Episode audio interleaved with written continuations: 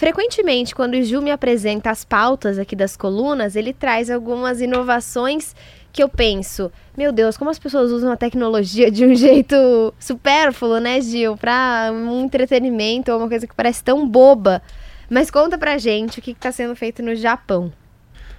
Letícia, o Japão é um lugar muito divertido, né? Tem muita seriedade, mas tem uma diversão como nunca. E aí uma prefeitura, ela criou um avatar é, virtual, evidentemente, e esse avatar ele ajuda as pessoas na cidade, uma cidade chamada Ibaraki, a resolver seus problemas, ele visita um lugar que tem um buraco, enfim, aqueles problemas do dia a dia das cidades.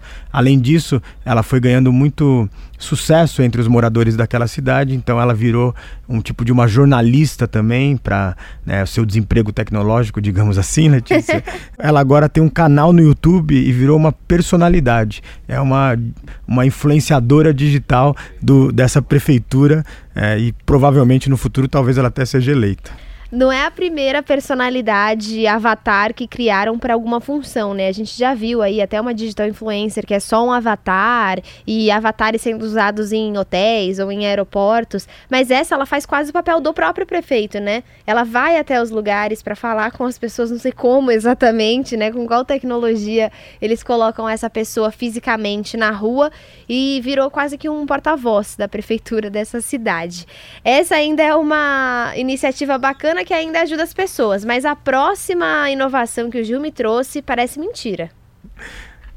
Os australianos, eles são pessoas, é, enfim, que têm um humor muito, digamos, britânico, mas ao mesmo tempo meio similar ao brasileiro, digamos assim, porque estão aqui no hemisfério sul, né, na mesma linha que nós brasileiros. Então eles criaram a famosa agora... galhofa.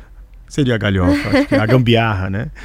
E aí eles criaram agora as placas de carros, eles além de terem letras e números como as nossas, você também pode colocar um emoji na sua placa do seu carro. Eu colocaria aquele amarelinho que está sorrindo de cabeça para baixo. Ah, sabe? eu gosto muito desse também.